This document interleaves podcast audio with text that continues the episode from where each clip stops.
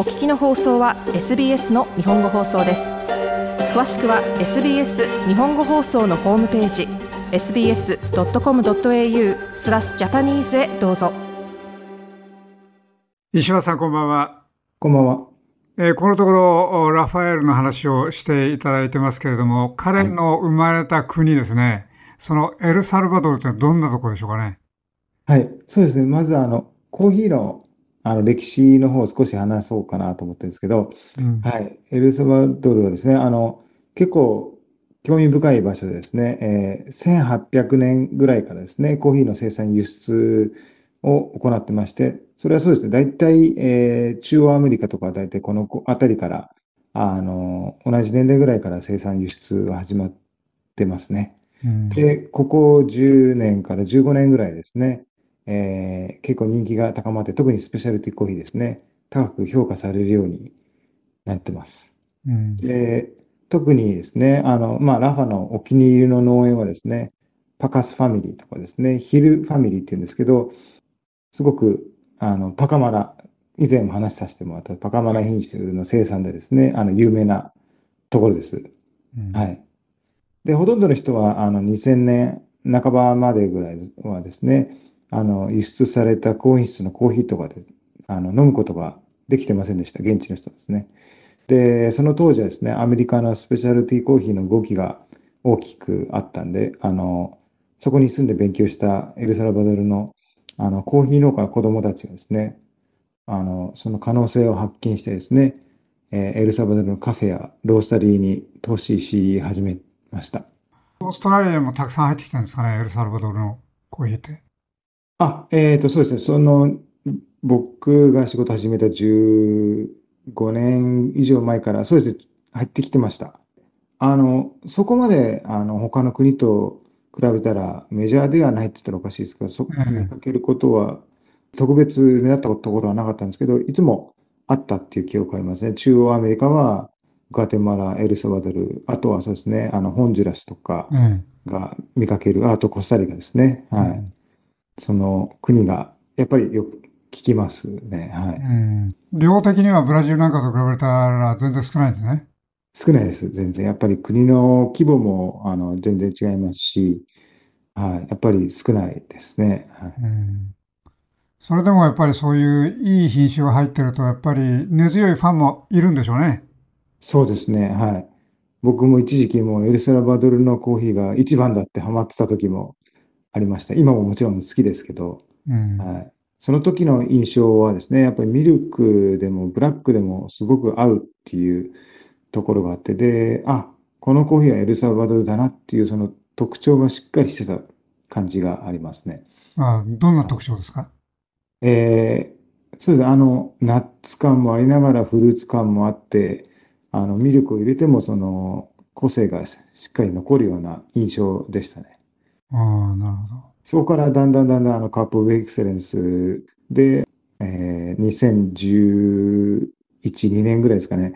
あの、品評会の時のサンプルもらった時とかはですね、あの、いろんな生成方法、ナチュラル、えー、ウォッシュと、あとは、そうですね、あの、ハニーとかも、で、品種も様々で、すごく焙煎に苦労したのを覚えてます。やっぱりその、年代年代で、あの、ファッションといいますか、その、流行りとかも変わってくるんで、そういうふうなの見ていくとも面白いですね。あの、先ほどですね、その、地元の人ほとんどコーヒー手に入らないっていうふうにおっしゃってましたけど、やっぱり全部ほとんど輸出しちゃうんですね。そうですね、アメリカに、はい、行っていますね、ほとんどが。あとヨーロッパとかもあると思うんですけど、はい、そこまで、あの、率先して現地の人に飲むっていうこともなかったですし、はい。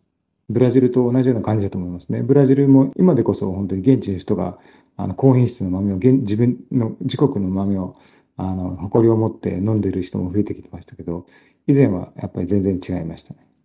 あの、アメリカに輸出された分ですけど、アメリカ人はあどういう飲み方してるんでしょうね。こういうそのエルサルバドのコーヒーなんていうのは。やっぱりドリップなんでしょうかね。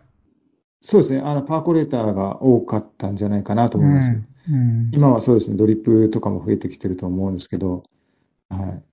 で、やっぱり、あの、すごく差が出てると思います。その、スペシャリティ以上のグレードですね、のものから、えー、コマーシャルのグレードのものが結構幅広く分かれているような気がしますね。うん、で、そうですね、話がちょっと戻るんですけど、あの、その2011年に、あの、アレハンドロはですね、あの、優勝、バリスタチャンピオンシップで優勝してからですね、さらに、あの、現地の人たちはですね、あの、コーヒーに興味を持って、いかに自分の国がですね、特別かっていうのを知って、で、そこからですね、あの、自分たちですね、あの、どこで美味しいコーヒーが飲めるかっていうカフェ巡りとかをしてですね、えで、だんだんだんだんやっぱり流行ってきたって言ってますね。自宅でコーヒーを抽出したり、豆を買って、あの、楽しんだりしてる人が多くなってきたみたいですね。はい。少しずつリッチになってきたんですかね。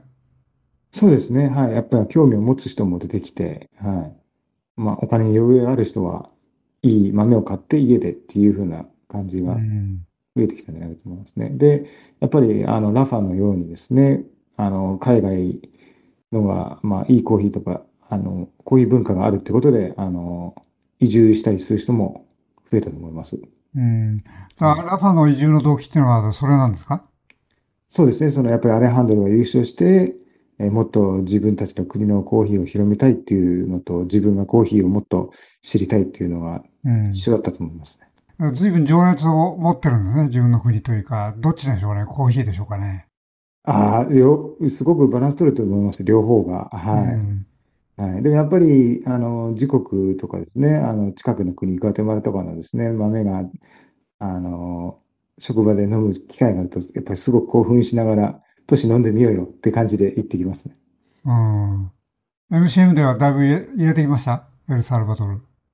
以前は入れてたんですけど、ここ、えー、何年も入れてないですね。はい。うん、そうするとラファとしてはがっかりですね。そうですね。でも、その、弁護権のコーヒーもたくさんあったりするんで、で、やっぱりこれから、やっぱいい農園とか、あの、MCM に合うような、あの、エルサレムの農園が見つかるようでしたら、ラファを通して、あの、どんどん入れてくると思うんで、それも楽しみです。あの、彼はその自分が住んでたとこはどんなとこだったとか、そういう話はしてくれました？そうですね。あの、えー、やっぱり海に近いんで、海はすごく綺麗なところが多いと言ってましたね。はい。で、自然もあったりするんですけど、やっぱあの、治安は良くはないって言ってましたね。はい。あ決してあの、メルボルンみたいに安心して住めるような環境ではないって言ってました。ギャングの問題とか、うん、この間もあの、多分ニュースとかにも取り上げられたと思うんですけど、見た目で、まあ、タトゥーとか入ってたら、それで捕まってしまうっていうこともあったりしたと思うんで。そしたらあれですね、そのオーストラリアの若い男の子たち、女の子たち、みんなタトゥーある人多いですから、みんな捕まっちゃいますね。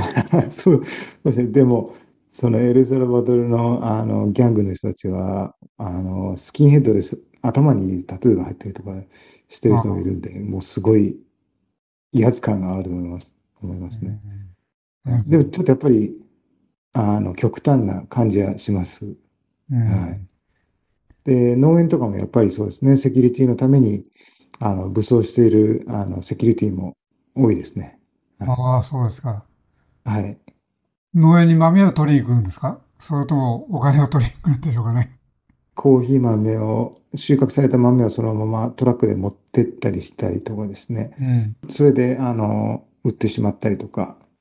あと、やっぱりその農園とかですと、その部族の名残って言いますか、そういったのもあるんで、えー、ここからは入っちゃダメだとか、そういった争いもあるみたいで、農園行くの結構やっぱりあの、用心していない、行かないといけないみたいですね。現地の人がもちろん誘導してもらわないと危険だと聞きました。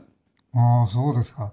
はい。家族争いもそれにギャングプラスなんですね。そうですね。はい。うん、まあ、都会は都会で危険ですし、まあ、農園では農園でもやっぱり田舎の方でも危険ですね。はい。スペイン語圏なんで、メキシコはなんかと同じような感じだとかそういうこと言ってませんでした？食べ物とかはですね、あの、似てるとは言ってました。はい。グアテマラとか隣国の、そうですね、メキシコとか、やっぱりトウモロコシが主食とは言ってましたね。自分の国へ帰りたいとかそういう話はしてませんでしたかね、ラファは。ああ、一切聞いたことないですね。はい。今の生活が充実しているのと、忙しく充実しているような感じで、ただやっぱり、あの、コーヒーはエルサルバドルのコーヒーを飲みたいっていうのは伝わってきますね。で、もっと伝えたいっていうのは。はい、どうもありがとうございました。はい、ありがとうございます。SBS 日本語放送の Facebook ページで会話に加わってください。LIKE、いいねを押してご意見ご感想をお寄せください。